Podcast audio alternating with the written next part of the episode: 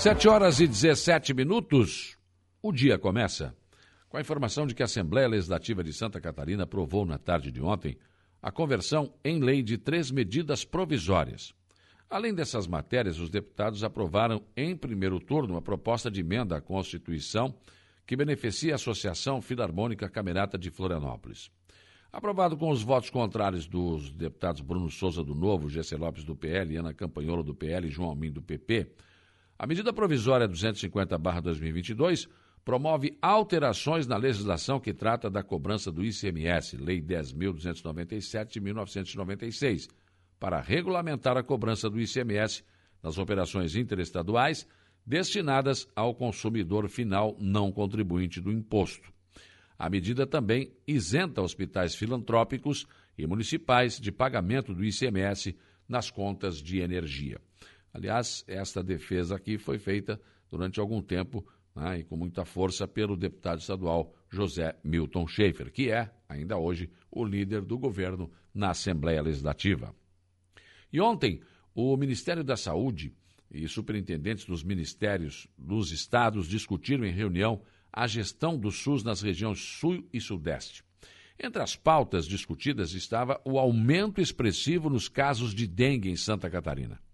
Atualmente, segundo o que foi divulgado pela DIV aqui no estado, está registrando um aumento de 198% nos casos da doença, com 50.033 episódios e 47 mortes por dengue. Diante desse, dessa situação, a Superintendência do Ministério da Saúde em Santa Catarina explicou que pretende pedir ajuda à Força Nacional do SUS, caso julgue necessário. O Estado tem que pedir, é claro, né? Isto faria com que o, novos profissionais para combate à situação da dengue fossem enviados para os municípios.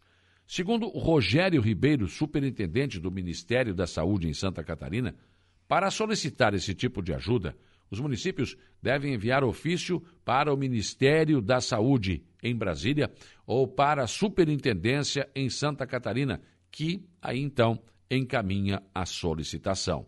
Claro que a ajuda só virá se o município em questão fizer essa solicitação. Em Jacinto Machado, a prefeitura transplantou uma figueira para a Praça Central. Foi uma verdadeira operação. Dois anos atrás, uma figueira centenária acabou derrubada por um temporal, um vento, né? E ela já fazia parte, na verdade, do cenário da praça. A decisão foi colocar a nova árvore na Praça Jorge Tramontim, no mesmo local. Além da figueira, a praça recebeu melhorias feitas pela administração municipal. A população aplaudiu a decisão tomada pela administração. Em Meleiro, o prefeito, prefeito Éder Matos falou sobre 20 obras que estão em andamento em sua administração.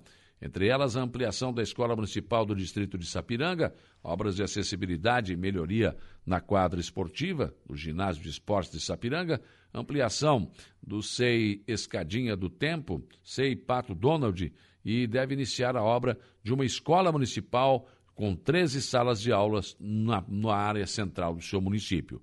Na saúde, está em andamento a ampliação da Unidade Básica de Saúde do Distrito de Sapiranga, ampliação da Secretaria Municipal de Saúde e ampliação do Cemitério Municipal, Capela Mortuária de Boca do Pique, revitalização da Praça Central de Sapiranga e Sanga Grande do loteamento Brovedã, além que será asfaltado numa grande conquista para os moradores. Né?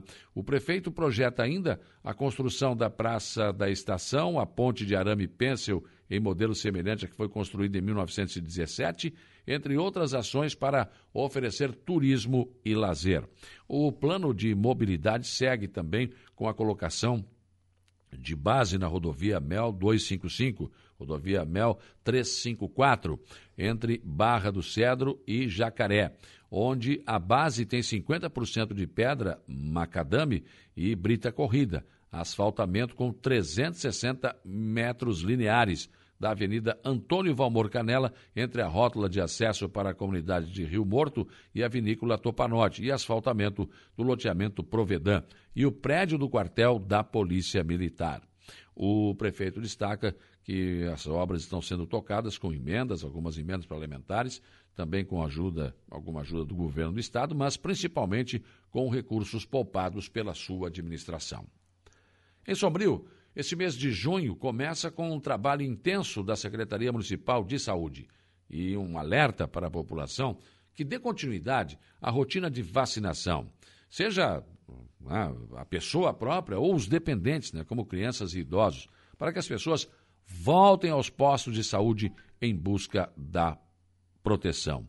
Então, eh, no final de maio, novo calendário de vacinas contra a Covid-19, sarampo, gripe vacinas cotidianas foi publicado nas redes sociais da Prefeitura. E agora uma campanha com anúncios de rádio, carros de som e um roteiro de entrevistas em várias rádios para portais da cidade e região também será feito. Indicadores regionais uh, de vacina coloca sombrio muito abaixo do ideal e a campanha visa conscientizar a população. Já em Maracajá, o prefeito Aníbal Brambila sancionou a lei que concedia aumento salarial de 13% aos servidores do município. Projeto de lei de autoria do Executivo havia passado pela Câmara. Além do reajuste salarial, os servidores foram beneficiados com vale alimentação, compras nos estabelecimentos comerciais do município de Maracajá, no valor de 200 reais mês. Mês anterior, o valor havia sido incluído na folha de pagamento, pois o setor de licitação eh, estava trabalhando na contratação de uma empresa de cartão. A empresa ganhadora foi Grupo Green Card, que atende diversos estados do Brasil. Aqui em Araranguá, na tarde de ontem, o prefeito César César assinou a ordem de serviço para a construção do posto de guarda-vidas ali na parte baixa do Morro dos Conventos. Além né, da área dos guardas-vidas, guardas o projeto também conta com banheiros para uso da população. Esse, essa obra será realizada pela empresa MBS Construção Civil e o valor é de R$ 242.473,38, com prazo de nove meses para a conclusão.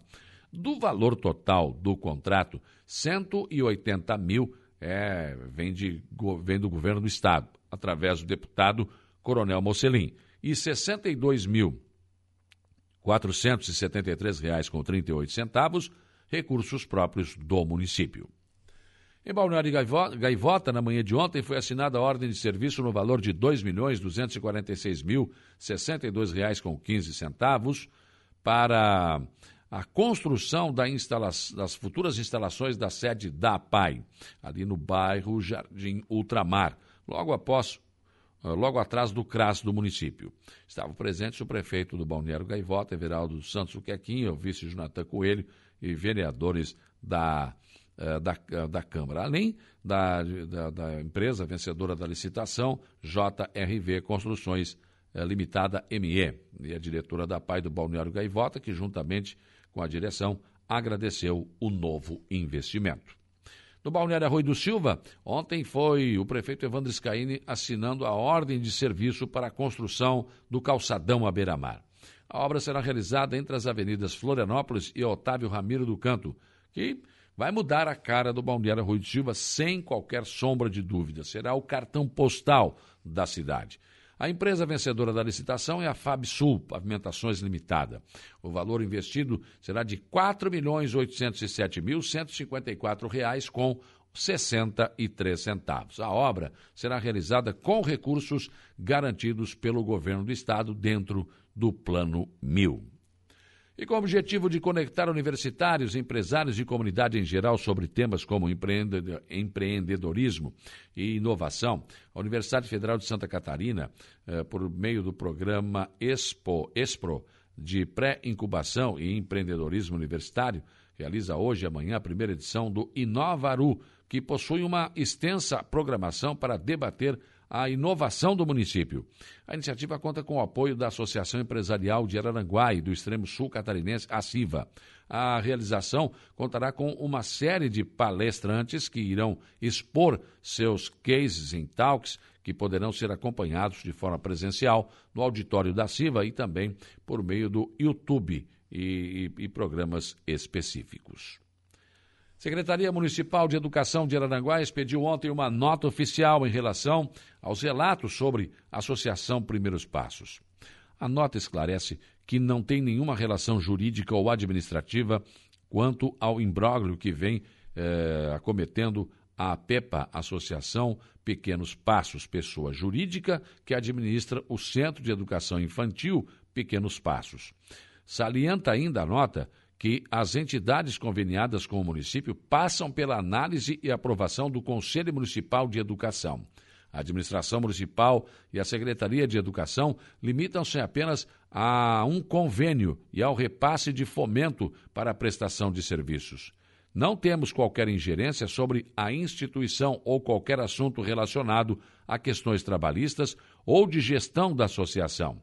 Embora na semana passada, a secretária tenha se reunido com a Comissão de Educação Infantil do Conselho Municipal de Educação para tratar do assunto. A administração municipal está trabalhando para oferecer alternativa de atender as crianças da conveniada com uma nova creche comandada pelo poder público. Aí está uma questão que precisa ser discutida. Não, não sou contra a terceirização de serviços, desde que esse serviço seja muito bem prestado desde que o serviço tenha qualidade. Mas é preciso que tanto o Conselho Municipal, quanto a Secretaria Municipal, quanto a Administração Municipal tenham, sim, uma certa ingerência sobre essas creches terceirizadas. Porque, de repente, acontece um problema como esse. E daí?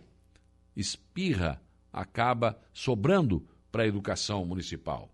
Então é preciso um acompanhamento mais a miúde prestação de contas, uma série de outras coisas. Porque, afinal de contas, estamos falando de educação.